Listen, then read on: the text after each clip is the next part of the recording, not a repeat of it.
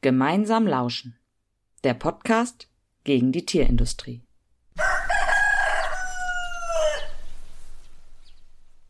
Hallo, schön, dass ihr wieder eingeschaltet habt zu dieser Folge. Heute reden wir über die Industrie, die hinter der Hühnerhaltung steckt.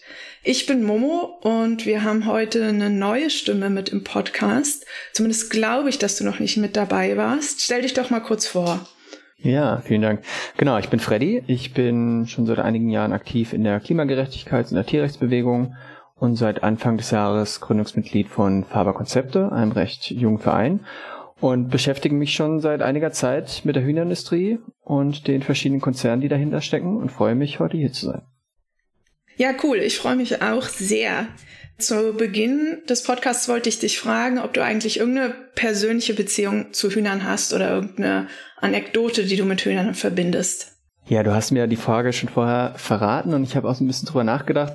Tatsächlich wäre mir jetzt mehr zu Schwein eingefallen, aber ich habe auch äh, eine persönliche Beziehung zu Hühnern und zwar lebe ich ähm, zwar in der Stadt, aber so ein bisschen am Stadtrand und hier gibt's einige Hühner, die so in Hinterhöfen so Gärten wohnen und ich äh, komme nicht umhin, da immer stehen zu bleiben und da stundenlang zuzuschauen, wie die Hühner scharren und äh, sich da bewegen. Wir haben auch eine Stelle, da leben die recht frei und das ist so mein Zeitvertreib, wenn ich so durch die Gegend komme.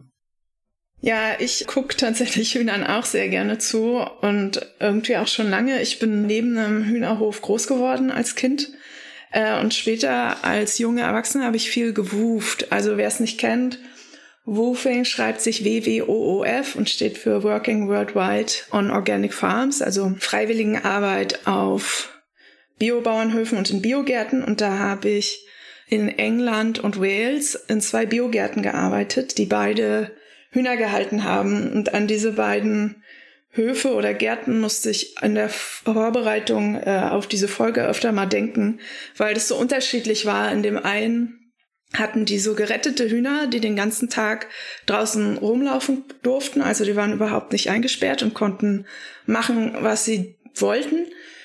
Und diese Hühner fand ich einfach so putzig, weil die so neugierig und offenherzig waren und immer geguckt haben, was ich mache und mir in die Schubkarre gesprungen sind und solche Sachen. Mhm. Andersherum war es dann in diesem anderen Biogarten so, dass die auch Hühner gehalten haben und es war Freiland-Bio-Haltung, würde ich sagen. Aber die waren auf einer relativ kleinen Fläche eingesperrt, ziemlich viele.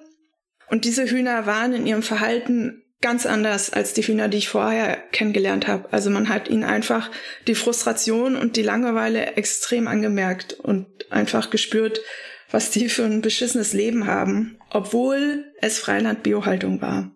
Hm. Das ist jetzt eine ganze Weile her, also sowas mache ich mittlerweile nicht mehr. Und trotzdem interessiere ich mich noch für Hühner und du ja auch. Und äh, jetzt drehen wir heute über diese Industrie, also nicht über, eher nicht so mhm. viel über Freilandhühnerhaltung, sondern eher über die konventionelle Hühnerindustrie, sag ich jetzt mal. Und warum interessieren wir uns überhaupt dafür? Naja, der Grad der Industrialisierung und Optimierung ist im Bereich der Hühnerindustrie extrem. Ja, wir haben diese extrem eng getaktete Produktionskette, es gibt einen sehr hohen Grad der Spezialisierung. Wenige Hühnerrassen dominieren den gesamten Globus und ihr Zuchtgeheimnis ist extrem streng gehütet. Dann gibt's noch so hochspezialisiertes Futtermittel für jede Wachstumsphase der Hühner. Das sind alles Aspekte, die wir heute besprechen werden. Genau, ich würde auch sagen, gleichzeitig ist die Hühnerindustrie im Vergleich zur Schweinehaltung, zur Rinderhaltung eigentlich der Bereich, der am wenigsten mit Landwirtschaft zu tun hat. Also wenn wir von Landwirtschaft sprechen und Hühnerindustrie meinen, dann trifft das eigentlich gar nicht mehr zu, weil wir haben Ställe, da sind Hühner drin, die sehen nie auch nur ein bisschen Gras, Acker, irgendwas. Da kommen einfach Inputmittel rein und am Ende geht Fleisch raus und ähm, eigentlich ist das gar keine Landwirtschaft mehr. Ja, das habe ich tatsächlich bei der Beschäftigung auch gedacht, ob man da überhaupt noch von Landwirtschaft sprechen kann. Korrigier mich, wenn das nicht stimmt, aber ich glaube, einige HühnerhalterInnen, die haben ja auch überhaupt keine eigenen Flächen mehr, die sie bewirtschaften, oder? Die haben einfach nur noch diese Anlage, in der sie ihren Teil der Hühnerproduktion abfertigen. Genau, ja. Das kann man komplett abkoppeln, ne? Dass es da aber auch für uns so einen emotionalen Aspekt gibt, das wollte ich auch noch mal kurz ansprechen. Also auch für mich war es in der Vorbereitung so, dass ich dann noch mal teilweise sehr angeschlagen war, einfach weil wir hier von Abermilliarden Tieren sprechen. Ja, wenn wir global auf die gesamte Produktion gucken, die da pro Jahr geschlachtet werden und von denen die meisten nicht älter als sechs Wochen werden und unter schrecklichen Bedingungen leben. Das ist etwas, was ich immer noch unfassbar finde. Und wir reden zwar heute über diese Industrie und über die Technologie und die Ökonomie dahinter. Wir wollten aber auch nochmal klarstellen, dass Hühner für uns nicht nur eine Zahl oder ein Produkt sind, sondern eben führende Individuen mit Bedürfnissen und einem Charakter. Ja, und wir wollten eben, dass auch dieser Aspekt von Hühnern nicht untergeht und deswegen haben wir äh, Menschen aus unserem Umfeld kontaktiert, die mit geretteten Hühnern leben, also Legehennen, die eigentlich hätten geschlachtet werden sollen, weil ihre Produktionsleistung nachgelassen hatte, aber die dann gerettet wurden und jetzt noch ein bisschen länger leben dürfen in Hinterhöfen oder Gärten von Privatpersonen. Und die haben wir kontaktiert und die haben uns O-Töne geschickt, wo sie uns von ihrem Leben mit ihren Hühnern erzählen und wo wir auch teilweise das Gackern der Hühner zu hören bekommen. Und das wollen wir immer mal einspielen. Dann würde ich jetzt einen kleinen Einstieg in diese sehr große Thematik wagen über die Geschichte. Wie kommen wir eigentlich überhaupt zu dieser massiven Hühnererhaltung in, äh, ja, vor allem Mitteleuropa und den USA? Also, Hühner kommen ja ursprünglich aus Südostasien und da gibt es ihre Stammform, das sogenannte Bankiva-Huhn. Und dieses lebt natürlicherweise eben in diesen südostasiatischen Regenwäldern und dort in Gruppen von bis zu 40 Tieren. Und der genaue Weg dieses Huhns von dort in den Rest der Welt ist nicht ganz genau bekannt. Also ziemlich sicher ist das irgendwie über Handel passiert. Und circa 1000 Jahre vor unserer Zeit gab es dann bereits die ersten Hühner in Europa. Und die waren aber durchaus noch sehr unterschiedlich von denen, die wir heute in den Mastanlagen finden. Es ist so, dass Hühnerfleisch lange nur selten auf dem Speiseplan der meisten Menschen in Europa stand, weil Hühner eben vor allem für ihre Eier gehalten wurden und nur dann geschlachtet wurden, wenn sie nicht mehr produktiv genug waren. Die Hühner damals legten viel weniger Eier als jetzt und im Winter teilweise dann gar nicht mehr. Und jedes Fleisch, aber eben auch Hühnerfleisch, war ein großer Luxus. Und heute ist es eben ganz anders. Die Hühner legen viel mehr Eier, sie sind viel größer und wir haben so eine ganz strikte Trennung zwischen Masthühnern und Legehennen, die eben auf höchste Produktivität gezüchtet wurden. Und wie sind wir da eigentlich hingekommen? Also das Bankiva-Huhn, diese Urform, die hat ungefähr 20 Eier im Jahr gelegt. Und die Hühner des Mittelalters legten dann bereits so 70 bis 80 Eier. Und im 19. und 20. Jahrhundert haben dann Leute mit Zuchtbemühungen begonnen, weil sie eben diese Eileistung auch noch mal weiter in die Höhe treiben wollten. Und, aber auch die haben es nicht geschafft, über 100 Eier zu kommen. Bis dann der Geflügelspezialist und Professor James Dryden kam. Und der hatte die Idee, Hühnerrassen zu kreuzen. Und das Interessante ist, dass es damals extrem verpönt war, so wie es heute vielleicht verpönt ist, äh, Hunderassen zu kreuzen. Also es gab schon diese Hühnerrassen und die Leute waren irgendwie sehr erpicht darauf, äh, reinrassige Hühner zu haben. Er hatte aber die Idee, dass das eigentlich Quatsch ist und dass man die kreuzen kann, um Hybride zu erzeugen, die die besten Eigenschaften aus den beiden Elternrassen mitbringen. Und damit legt er dann den Grundstein für den Züchtungsprozess, so wie er heute auch noch stattfindet. Und darüber werden wir später auch noch sprechen. Und 1913 gelang es ihm, ein Huhn zu züchten, was 303 Eier legen konnte im Jahr. Und das war für die damalige Zeit eine absolute Sensation. In der Masthuhnhaltung gab es so einen ähnlichen Meilenstein. Nach diesem 300 Eier Wunderhuhn äh, hat nämlich die Bäuerin Cecile Steele, äh, die von der Westküste der USA kam, zehn Jahre später 50 Eier bei ihrer lokalen Brutterei bestellt. Also sie hat Masthuhnhaltung betrieben. Und statt diesen 50 Eiern hat sie aber 500 bekommen wegen einer, einem Fehler in den Büchern.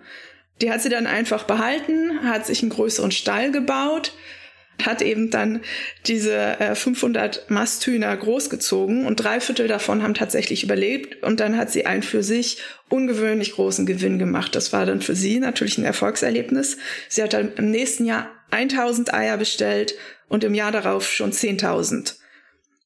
und wurde damit einigermaßen wohlhabend. Das haben sich dann natürlich die NachbarInnen abgeguckt. Und so ist die Masthuhnhaltung im großen Stil in die Welt gekommen.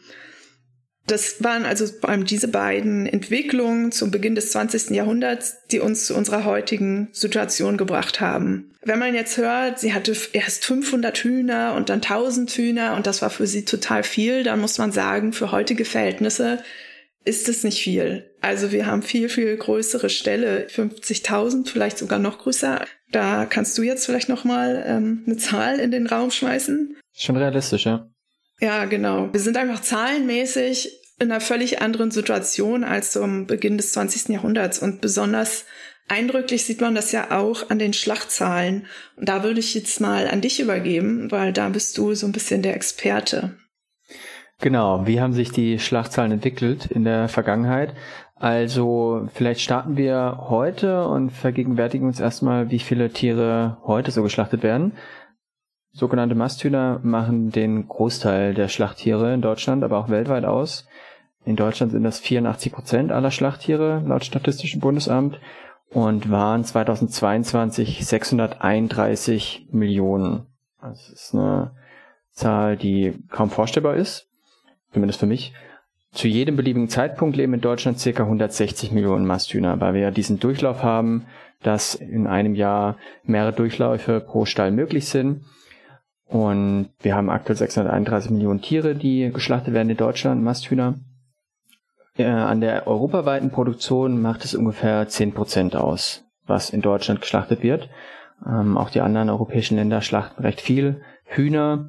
Im weltweiten Vergleich ist es so, dass Europa nicht führend ist bei den Schlachtungen. Da ist Vorreiter, wenn man es so nennen will. Also der Kontinent, wo die meisten Hühner geschlachtet werden, ist Asien.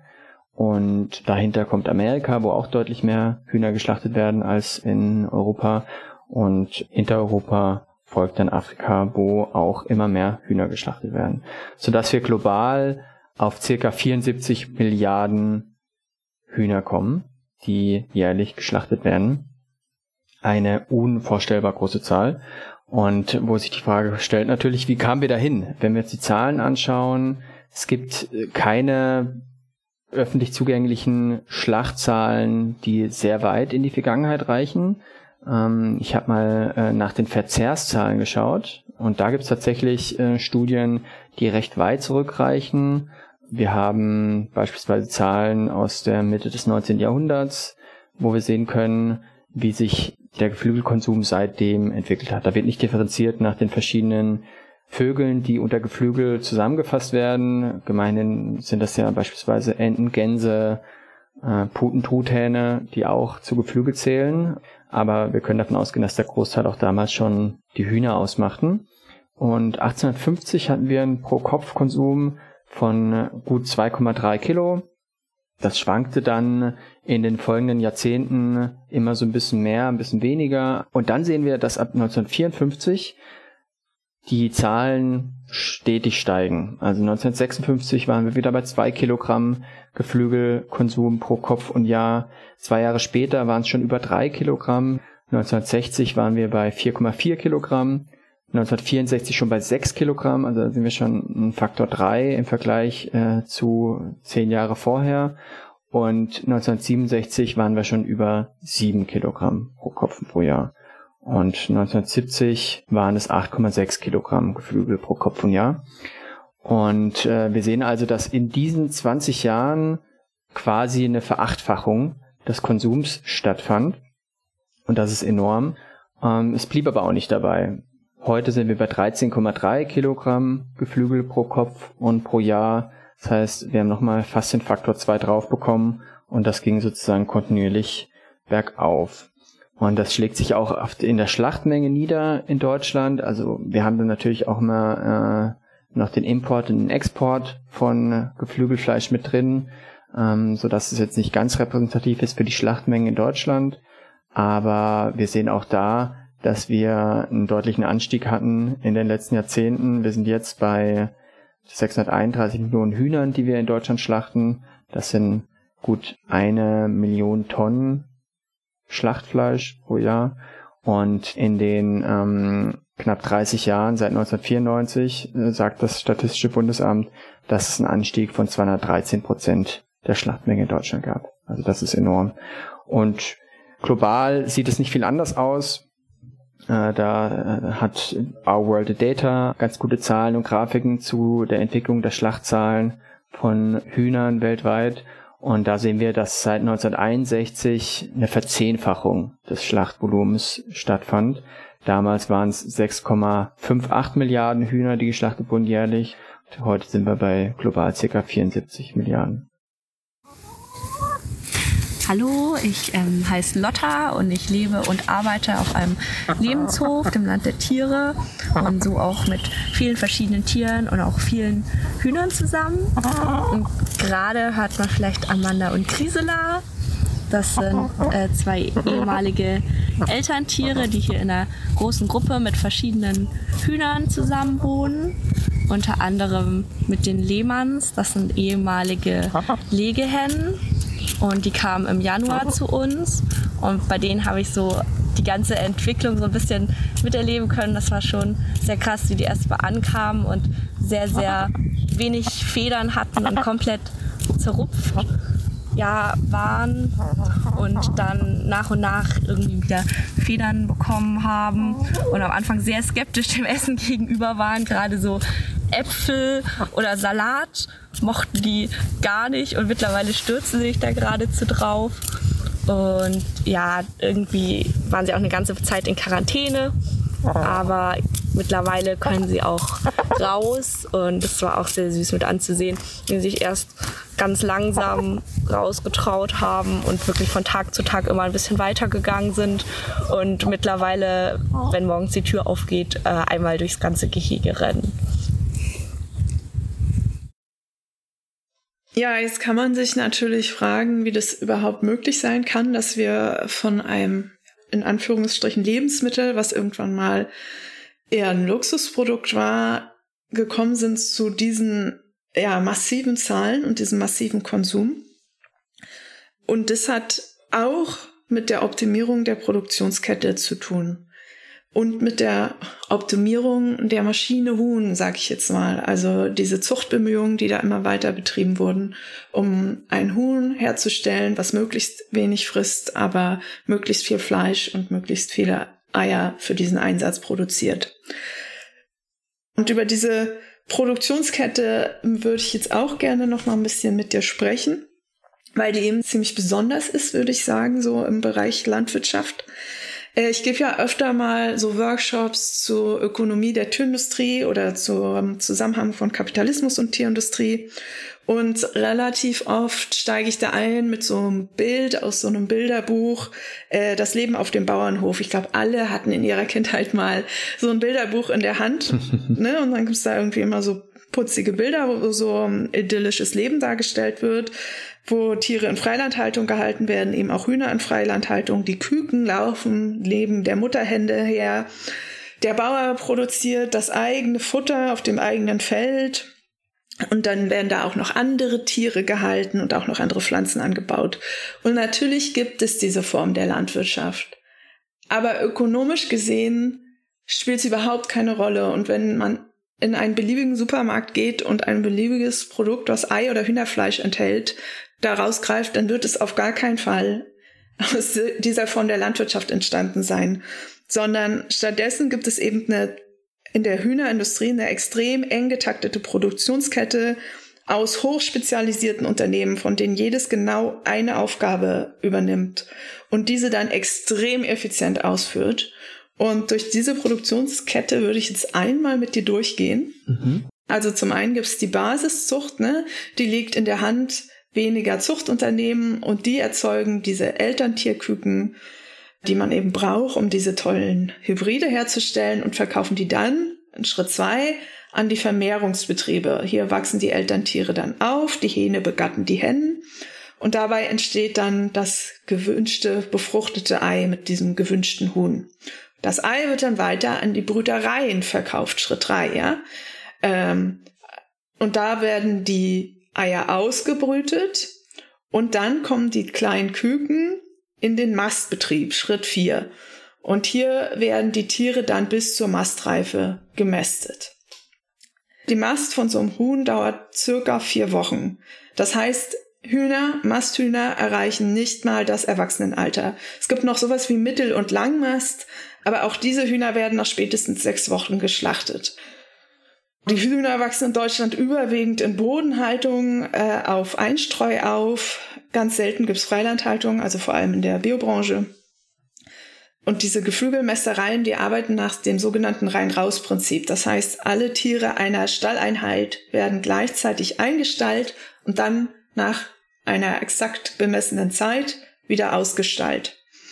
Und was kommt nach der Ausstellung? Natürlich die Schlachtung im Schlachthof. Schritt 5 sozusagen. Darüber hinaus gibt's aber auch noch andere Betriebe, die in dieser Produktionskette eine Rolle spielen, zum Beispiel die Betriebe, die die Futtermittel herstellen und Betriebe, die Ausstallung und Transport übernehmen. Was man noch sagen kann, es gibt natürlich auch diese Betriebe, die die ganze Ausstattung für äh, die Mastanlagen oder die Brütereien und so weiter herstellen. Oder auch die Zusatzstoffe, ne? Also zusätzlich zu Futtermittelprodukten kommen Hormone zum Einsatz, Medikamente, äh, spezielle Vitaminpräparate und auch das sind häufig nochmal Spezialunternehmen und zusätzlich zu den veterinärmedizinischen äh, Betrieben, die dann auch mit dranhängen. Genau, also wirklich eine sehr komplexe Industrie. So wie ich das gerade vorgestellt habe, diese Produktionskette, die gilt jetzt für Masthühner. Für Legehennen gilt aber ungefähr das Gleiche. Ja, also auch hier gibt es spezielle Zuchtbetriebe, auch hier gibt es Basiszucht, Brütereien und so weiter. Der Unterschied ist natürlich, dass die nicht gemästet werden und auch etwas länger leben. Aber auch die leben nur 12 bis 15 Monate, obwohl sie viele Jahre alt werden könnten. Aber nach diesen 12 bis 15 Monaten nimmt eben die Legeleistung ab und dann sind sie nicht mehr rentabel. Die aussortierten Legehennen werden geschlachtet und äh, landen dann als Suppenhuhn im Supermarktregal oder in Hunde- und Katzenfutter oder sogar in der Biogasanlage. So eine Legehenne, die legt so circa 300 Eier pro Jahr, also ungefähr ein Ei pro Tag. Und wenn man sich äh, nochmal daran erinnert, dass dieses Urhuhn nur 20 Eier im Jahr gelegt hat, dann kann man sich ja schon vorstellen, dass es eben starke gesundheitliche Folgen hat, diese extreme Belastung. Sowas wie Eileiterentzündung, Bauchfellentzündung oder verschiedene Geschwulsterkrankungen sind wirklich nicht selten. Wir wollen im Folgenden jetzt uns weiterhin auf die sogenannten Masthühner konzentrieren. Ich wollte das mit den Legerhennen aber durchaus kurz ansprechen. Und äh, wir wollen mit dem Zuchtaspekt anfangen. Da hast du noch mal genaueren Blick drauf geworfen. Was hast du denn da rausgefunden? ja, also tatsächlich ist das ein sehr globalisierter Markt, die Zucht von sogenannten Masthühnern, aber auch von anderen Tieren, aber speziell auch bei den Masthühnern. Es gibt zwei hauptsächlich ähm, dominierende Player. Das ist einmal die EW-Gruppe und einmal Tyson Foods. EW-Gruppe das ist ein deutsches Unternehmen mit Sitz auch ähm, im Oldenburger Münsterland, so das ein klassischen Kernland der Hühnerindustrie in Deutschland und ist ähm, eng verbunden mit der PHW-Gruppe. Es waren zwei Brüder, die ursprünglich bei, im väterlichen Betrieb zusammengearbeitet haben und dann das Unternehmen aufgeteilt haben, Erich Westjohann und Paul-Heinz Westjohann. Und der Erich Westjohann, der hat eben die EW-Gruppe begründet und ist vor allem im Bereich Hühnerzucht über das Tochterunternehmen Aviagen aktiv.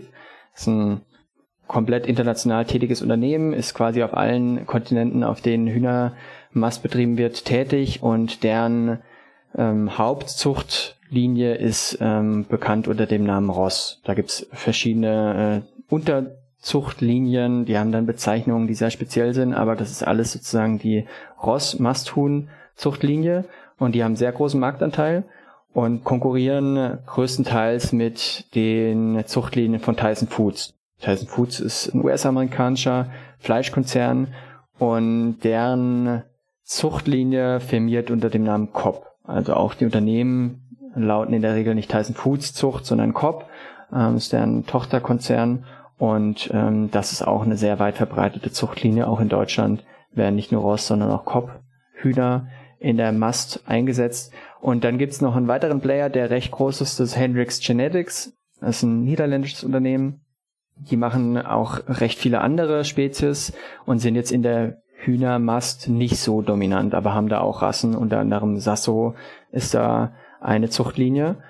Und ähm, ja, die haben allesamt ähm, recht geheim gehütete Großelterntierfarmen. Also es ist nicht gemeinhin bekannt, wo die sind. Zum Teil ist bekannt, wo die ihre Elterntiere dann eben hinbringen. Aber ähm, das ist ein recht äh, geheimes Business. Und diese zentralen Zuchtunternehmen, die haben das geheime Wissen über die ähm, Hühnerzucht und haben dann wiederum Partnerunternehmen, an die sie die Elterntiere verkaufen, die dann wiederum die Elterntiere vermehren. Das ist zum Beispiel in Deutschland die VMAX-Gruppe, auch total unbekannt. Die kooperieren eben sehr stark mit den Konzernen und vermehren dann die Elterntiere und sind sozusagen zwischengeschaltet zwischen den Mastbetreibern und den Zuchtbetrieben und vermitteln dann die eigentlichen Bruteier, wie du es schon gesagt hast. Tatsächlich ist das auch zum Teil miteinander verwoben. Also einerseits sind es separate Unternehmen und es ist sehr differenzierter Markt, aber andererseits äh, ist, kennen die sich natürlich alle und ähm, versuchen auch, wie sie sich gemeinsam dann eben bei der Profitmaximierung helfen können. So ist es beispielsweise so, dass die VMAX-Gruppe wiederum auch eng verbunden ist mit der PAW-Gruppe und die ja wiederum mit der EW-Gruppe sehr eng ist.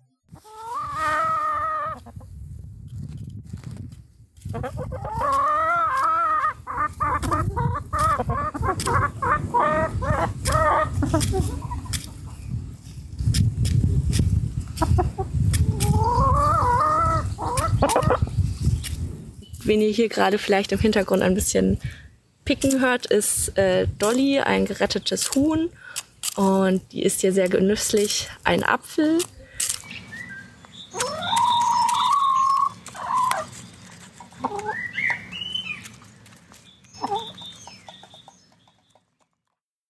Ähm, mir ist gerade noch eingefallen, als du das mit diesem hohen Ross erzählt hast, also diesem Betriebsgeheimnis sozusagen dieser Hühnerrasse. Äh, das habe ich mir nämlich auch mal auf der Firmenseite von Aviagen angeguckt. Da haben sie so Produktzettel für ihre tollen Hühnerrassen, wo genau beschrieben ist, in wie vielen Tagen, bei welcher Fütterung diese Rasse, dieses Huhn, welches Schlachtgewicht erreicht.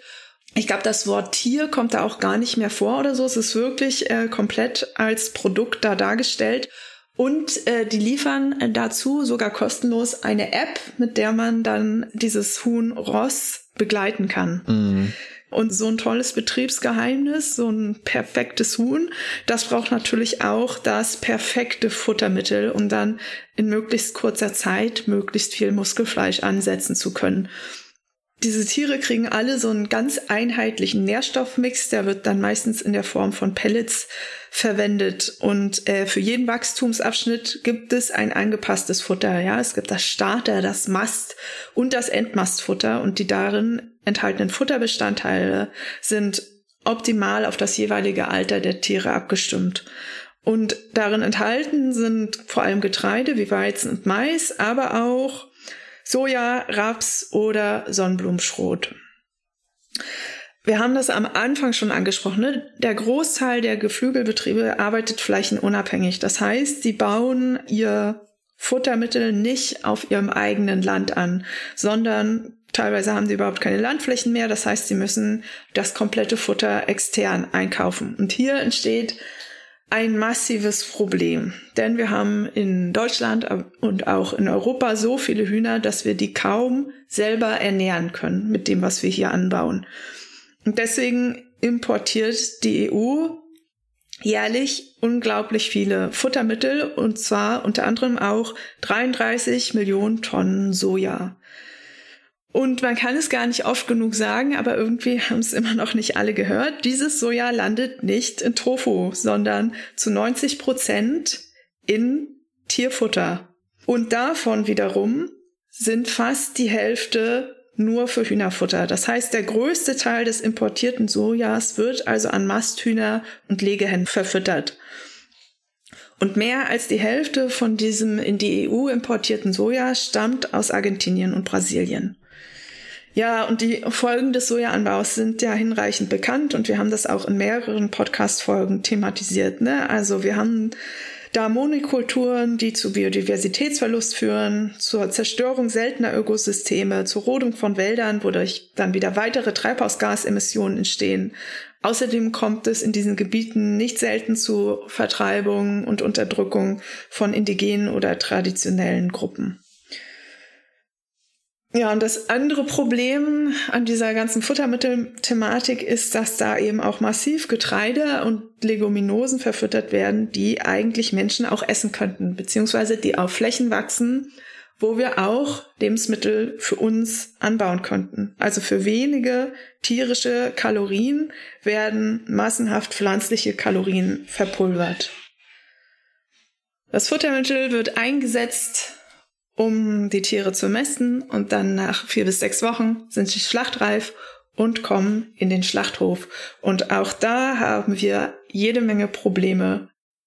Genau, also Du hattest ja vorhin schon so ein bisschen von diesem Idyll eines Bauernhofs gesprochen und bei der Hühnermasse ist es tatsächlich so, dass äh, da gar nicht viel von übrig ist von diesem Idyll einer äh, bäuerlichen Familie oder so. Das sind einfach Wirtschaftsunternehmen.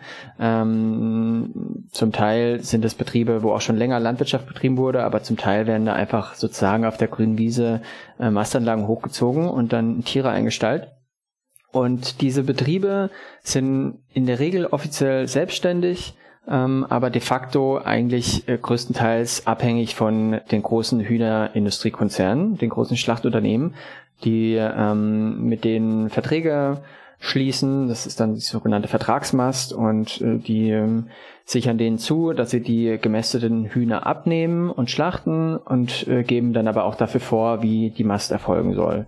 Äh, das heißt, da ist dann alles geregelt, wie du es eben auch schon beschrieben hast, speziell zugeschnitten auf die ähm, einzelnen Zuchttiere. Und äh, de facto ist es dann keine Selbstständigkeit mehr, sondern das sind äh, von den Schlachtunternehmen abhängige Vertragsmester.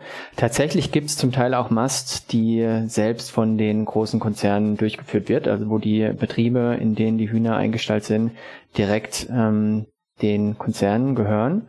Und da tut sich vor allem ein Konzern in Deutschland vor, das ist die PAW-Gruppe. Das ist der mit Abstand größte Geflügelkonzern und Hühner Konzern in Deutschland und einer der größten in der EU. Der schlachtet vor allem Hühner, aber auch Enten und Puten.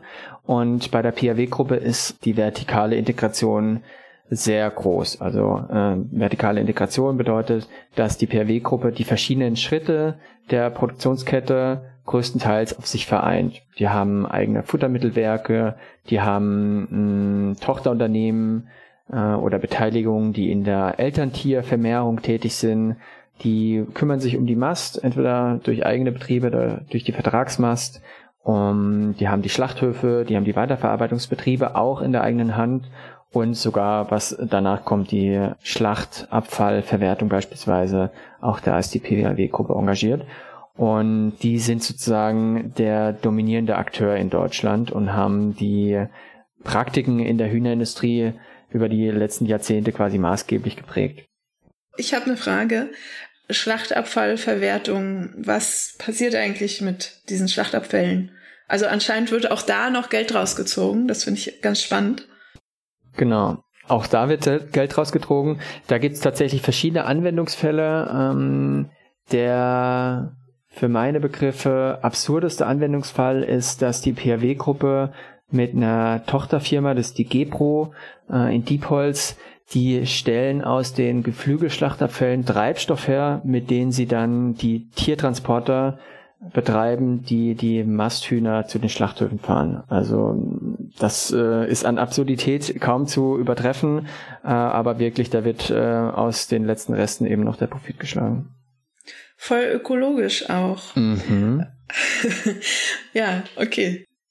Ähm, ja, und äh, die Mast bei der PRW-Gruppe, beziehungsweise bei ihm Hühnerfleischunternehmen aus dem Konzern der Wiesenhof, ähm, die ist legendär, weil da einfach am laufenden Band äh, Skandale produziert werden. Ähm, offensichtlich schaffen sie es sehr gut, ähm, jeden Skandal auszusitzen, weil sie sind weiterhin der größte Hühnerfleischproduzent in Deutschland. Sie machen jährlichen Umsatz von mehr als drei Milliarden Euro. Natürlich nicht nur mit der Hühnermast und Schlachtung, aber maßgeblich damit. Und genau, das ist ähm, in der Mast wirklich grauenhaft. Du hast es vorhin ja auch schon angesprochen. Was wir dafür für Probleme haben. Also es ist ähm, einerseits äh, umwelttechnisch ein sehr großes Problem, weil eben viele Emissionen entstehen, ähm, die das Grundwasser belasten, die auch Geruchsemissionen für die Anwohner darstellen, aber eben vor allem miserable Bedingungen für die Hühner darstellen. Es gibt im Bereich der Masterhühner schon äh, gesetzliche Versuche, ähm, die schlimmsten Probleme einzuhegen. Die gehen so weit zurück, wie eigentlich die Hühnermast zurückgeht. Das heißt, äh, der Staat hat eigentlich schon die ganze Zeit versucht, seit es eben diese Hühnermast gibt, da ähm, im Sinne des Tierschutzes Vorgaben zu machen. Aber ehrlicherweise muss man sagen, dass sie alle gescheitert sind. Es gibt vielleicht ein paar kleine Hinterhoffarmen, die irgendwelche Nischen bedienen, aber die Hühnermast, wie wir sie heute kennen, ist eigentlich durch und durch tierquälerisch. Und dann haben auch keine Verbote des Schnabelkürzens oder die Begrenzung der Stallgrößen jemals irgendwas geändert, weil die Probleme einfach viel tiefer liegen. Einem Huhn äh, geht's in der Mast scheiße, auch wenn es nur mit 10.000 statt mit 70.000 anderen Hühnern im Stall steht. Und auch wenn es erst nach fünf statt nach vier Wochen getötet wird oder wenn es mit Betäubung getötet wird als ohne. Also die Mast ist wirklich kaum vorstellbar, aber wird einfach weiterhin so durchgezogen, als wäre nichts.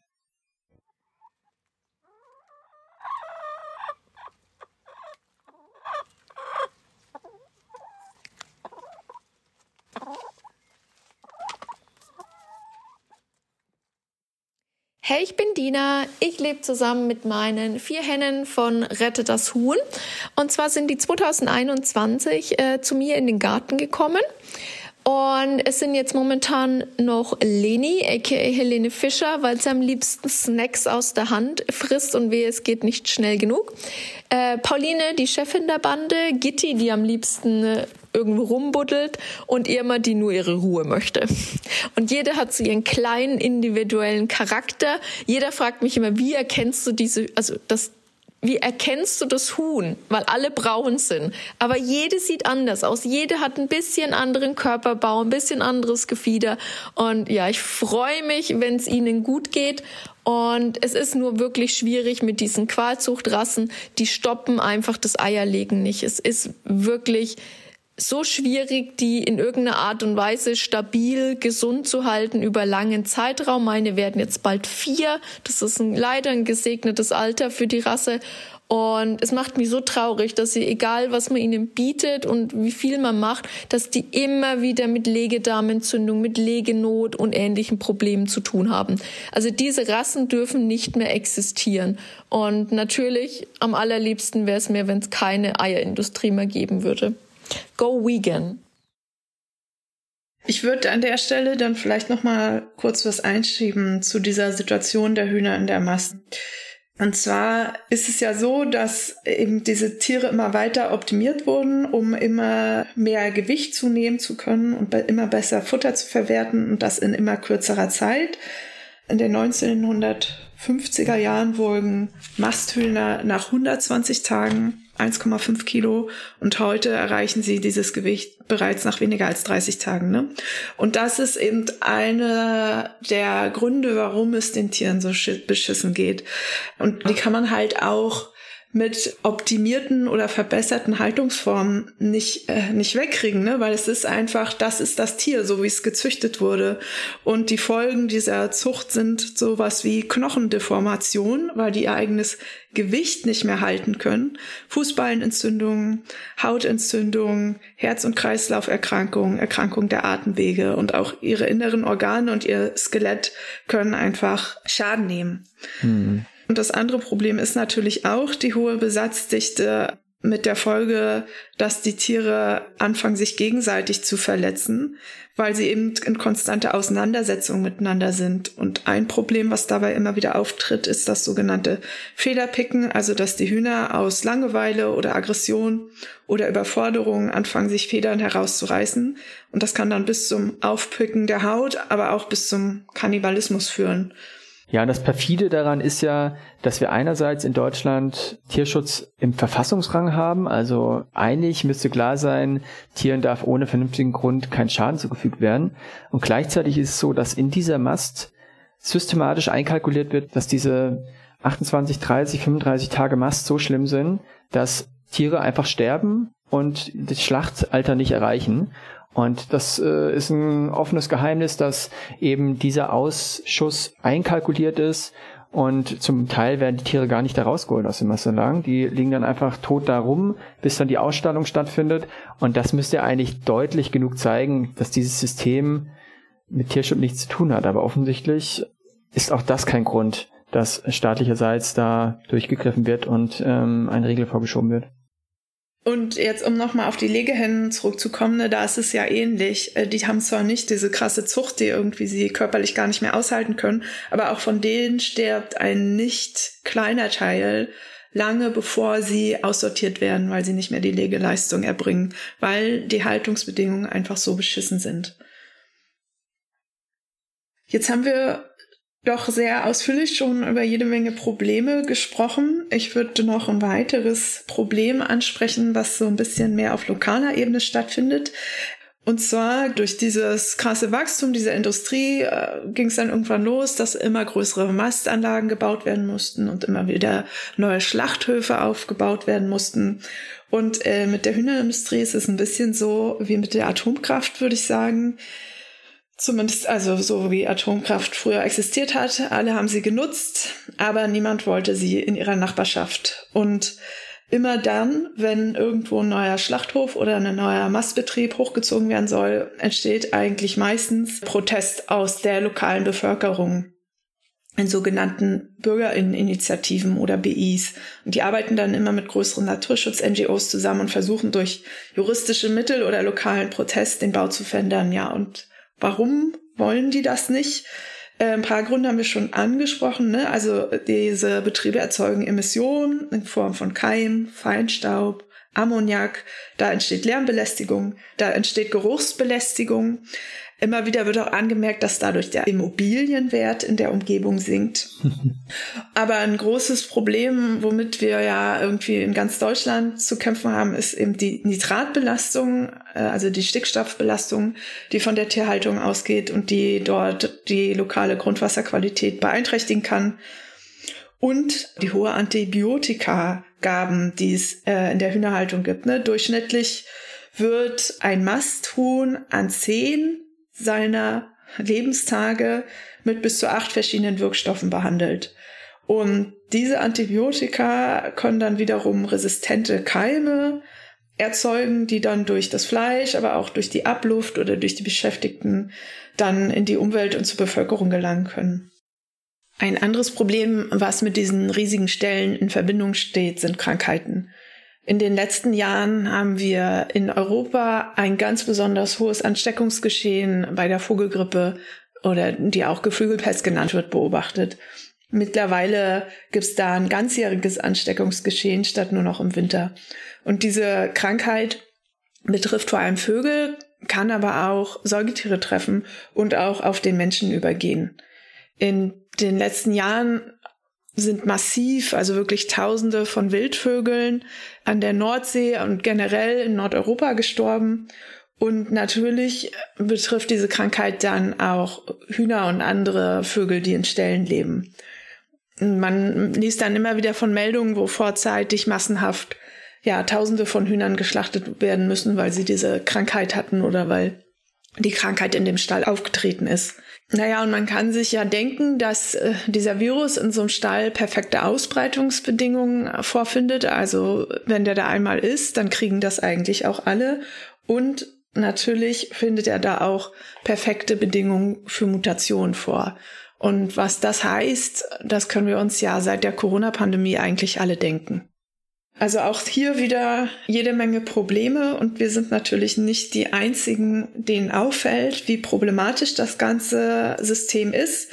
Und da gibt's ja verschiedene Lösungsansätze, was Leute äh, sich dann vornehmen oder wovon sie sich erhoffen, dass es irgendwie besser werden kann. Und äh, einer davon ist die Biobranche. Und was ist denn jetzt mit Bio? Ist da eigentlich irgendwas besser? Naja, gute Frage.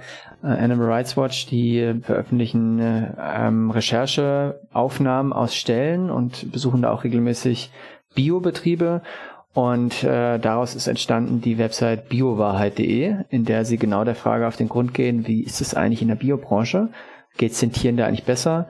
Und da muss man eigentlich sagen, unterm Strich geht es den Tieren da auch nicht besser. Ähm, in Biostellen drängen sich äh, auch knapp 5000 Hühner in einen Stall.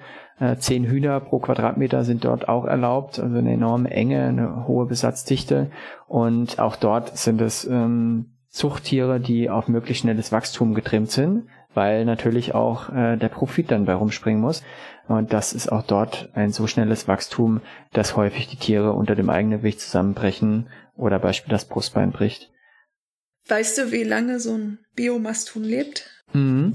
Also je nach Rasse deutlich länger. Das können ähm, sechs Wochen sein, das können auch mehr als sechs Wochen sein. Wenn wir zum Beispiel im Bruderhahnbereich schauen, ist es dann auch noch mal länger. Aber auch das ist im Vergleich zu dem Alter, das ähm, die von dir angesprochenen Bankiva-Hühner in der ursprünglichen Natur sozusagen erreicht haben, kein Vergleich. Und dazu gehört auch, ne, wenn die Hühner länger gemästet werden, das heißt ähm, länger eingestallt sind, bis dann letztendlich die Schlachtung erfolgt, dann hat man höheren Futtermitteleinsatz, man hat einen größeren Ressourceneinsatz zum Betrieb der Mastanlagen und dadurch wird unterm Strich auch die Ökobilanz des Fleischs nicht unbedingt besser. Wir haben größeren Input für äh, den vergleichbaren Output und ähm, auch unter dem Gesichtspunkt äh, ist es keine Lösung der Probleme. Du hast gerade ähm, das Wort Bruderhahn benutzt und vielleicht wissen nicht alle, was Bruderhähne sind. Soll ich es ein bisschen ausführen? Ja, total gerne. Mhm. Also, du hast ja vorhin gesagt, es gibt die klassische Trennung zwischen Legehennen und den sogenannten Masthühnern. Und die einen sind darauf gezüchtet, dass sie maximale Legeleistung bei den weiblichen Hennen erzeugen und die anderen sind darauf gezüchtet, dass die Hühner, die Masthühner äh, maximal Fleisch anlegen in kürzester Zeit und das Futter bestmöglich äh, umsetzen. Und das bedeutet natürlich, dass wenn in der Zucht und beim Ausbrüten die Tiere schlüpfen und wir haben da sowohl männliche als auch weibliche Tiere, dann kann jeweils nur die eine Linie genutzt werden in der Mast beziehungsweise bei den Legehennen und die anderen sozusagen Ausschuss. Das ist das berüchtigte Kükenschreddern, was dann da letztendlich äh, daraus resultierte. Und es gibt sozusagen die Idee, dass man zwei Nutzungstiere nutzt, wo sowohl die weiblichen Tiere für die Legehennenhaltung genutzt werden, als auch die männlichen Tiere aufgezüchtet werden, um Fleisch zu produzieren. Und diese männlichen äh, Brüder sind dann die Brüderhähne von den Legehennen. Die legen aber dann offensichtlich nicht so viel Fleisch an wie die Masthühner, die auf die Mast gezüchtet wurden und sind deswegen deutlich weniger rentabel. Und die Industrie versucht über entsprechende Marketing-Initiativen ähm, auch diese Brüderhähne dann für einen höheren Preis zu verkaufen. Aber unterm Strich scheint es nicht aufzugehen, das Konzept. Man geht ja auch davon aus, dass die meisten Bruderhähne ja dann trotzdem einfach äh, relativ schnell getötet werden, nur eben nicht mehr in Deutschland, sondern in irgendein Nachbarland verschifft werden, wo sie dann auch trotzdem wieder geschreddert werden, beziehungsweise wir wissen einfach nicht, was mit denen passiert. Mhm. Ja, wir stellen fest, auch Optimierungsversuche machen die beschissene Situation nicht besser und vor allem ja, nicht, nicht für die Tiere, aber auch ökologisch gesehen äh, ändert sich da eigentlich nicht viel. Und das äh, sehen wir sowieso schon sehr lange so und versuchen uns gegen diese Industrie zu wehren. Und wir sind nicht die Einzigen. Also es gibt Widerstand gegen die Tierindustrie und die Hühnerindustrie. Und damit würde ich gerne jetzt ähm, ja so einen Ausklang finden aus dem Podcast und da nochmal mit dir zusammen drauf gucken, wer sich da eigentlich so engagiert und was es da bisher so gab. Also es gibt ja aus den verschiedensten Gründen Widerstand gegen diese Hühnerindustrie. Wir haben schon erwähnt, dass lokale AnwohnerInnen ähm, nicht selten demonstrieren, protestieren gegen Neubauten in ihrer Gegend ähm, aus ähm, Gründen, dass es stinkt oder dass der Verkehr zunimmt. Wir haben ähm, Umweltschutzinitiativen, die dagegen vorgehen. Und wir haben vor allem und nicht zuletzt ähm, Menschen und Gruppen, die dagegen vorgehen aufgrund der massiven Tierausbeutung. Und da gibt's einen schönen Artikel im Magazin Tierbefreiung, das können wir vielleicht in den Show Notes einfügen, wo ähm, der Widerstand gegen die Geflügelindustrie und insbesondere die Hühnerindustrie so ein bisschen nachgezeichnet ist. Und äh, da sehen wir, dass äh, schon mit der Entwicklung der Tierschutzidee Ende des 18. Jahrhunderts eine erste Phase einsetzte, wo Menschen sich ähm, damit beschäftigen mit der Hühnermast und ähm, da auch sozusagen Widerspruch einlegen, versuchen was dagegen zu tun, aber dann in den 1980er Jahren eine zweite Phase einsetzt, eine Phase der Radikalisierung in der ähm, ehemaligen Tierschutz- und dann Tierrechtstierbefreiungsbewegung. Und äh, was wir seitdem sehen, ist, dass es kontinuierliche Stallrecherchen gibt. Also Leute, die in die Stelle reingehen, die das filmen, aufzeichnen und dann auch einer breiten Öffentlichkeit zugänglich machen und diese Zustände publik machen. Äh, es ist ja auch immer wieder in den äh, Medien zu sehen, Veröffentlichungen, die ähm, bereitgestellt werden, beispielsweise von Animal Rights Watch oder Animal Equality. Ähm, und das ist sicherlich auch ein wichtiger Beitrag, um das Thema ähm, zu setzen. Und gleichzeitig setzen auch direktere Aktionen ein. Also seit den 1980er Jahren haben wir auch Aktionen, die direkt vorgehen gegen diese Hühnerfarmen, Hühnermastanlagen, um vielleicht nur ähm, ein paar rauszugreifen von den frühen Aktionen. Also zum Beispiel 1986 gab es eine Besetzung einer Hühnerfarm schon in Aschaffenburg. Ähm, 1988 wurde in Bad Segeberg eine Hühnermastanlage sabotiert und dadurch stark beschädigt. Und ähm, auch der Konzern McDonald's war immer wieder im Visier der Aktionen. Beispielsweise gab es da sogenannte Zementaktionen, wo in den Filialen die Kloschüsseln zuzementiert wurden und dadurch der Betrieb in den Filialen äh, sabotiert werden sollte. 1992 gab es äh, beispielsweise auch eine Aktion in Hamburg und 1995 in München. Und das zieht sich sozusagen dann durch die 90er und äh, die frühen 2000er Jahre durch, dass wir solche Aktionen belegt haben und der Widerstand nicht abbrach. Und 2010 ähm, hat sich dann nochmal so ein bisschen ähm, gewandelt, auch mit einer dreimonatigen Besetzung des Bauplatzes von damals Europas größtem Geflügelschlachthof, der gebaut werden sollte in Wietze bei Celle äh, von dem deutschen Geflügelkonzern Rotkötter. Und ähm, da hat sich dann so ein bisschen auch in Tradition von anderen Bewegungen, wie beispielsweise der Anti-AKW-Bewegung, eben so eine Besetzung ergeben um auch vor Ort dann ein Zeichen zu setzen und zu versuchen, dass dieser Schlachthof nicht gebaut wird. Leider wurde dann die Besetzung letztendlich nach drei Monaten geräumt und äh, heute haben wir diesen Schlachthof im Betrieb. Aber das hat nochmal ähm, eine andere Dynamik reingegeben. Seitdem finden immer wieder auch Schlachthofblockaden statt, äh, auch unterstützt von der Klimagerechtigkeitsbewegung. Also da passiert vieles, äh, was sich auch explizit gegen die Hühnerindustrie richtet. Du bist jetzt vor allem auf den Widerstand eingegangen, der so aus der Tierrechtstierbefreiungsbewegung kommt. Äh, ich würde noch hinzufügen, dass es tatsächlich nicht die einzigen sind, die sich wehren. Äh, jetzt in sehr kurzer Zeit, also vielleicht ist der Podcast dann so schon raus, das weiß ich jetzt nicht, aber es gibt so ein Camp äh, vom Wir haben es satt Bündnis. Das findet vom 15. bis zum 17.9. bei König Wusterhausen statt, wo eben auch Wiesenhof, ein Megastall nennen die das, aber auch eine, äh, haben die da auch eine Schlachtfabrik? Ich weiß nicht, so. Genau, die haben Mastanlagen und den Schlachthof von in Liedernehme, ja. Ja, genau. Also das gibt's da beides. Und da findet jetzt auch ein Protestcamp statt.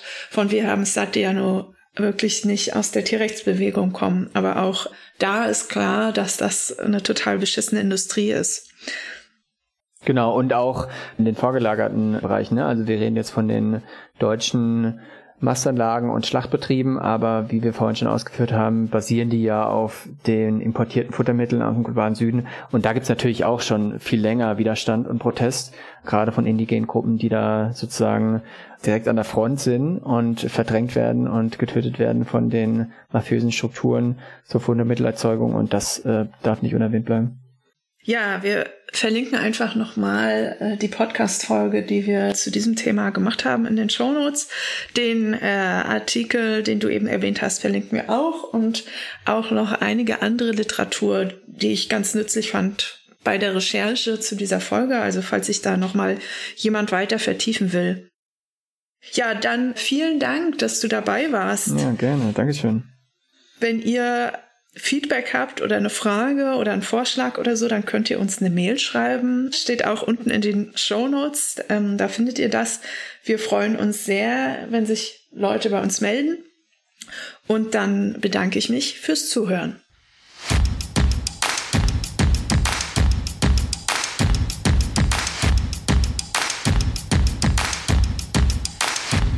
Gemeinsam lauschen. Der Podcast gegen die Tierindustrie.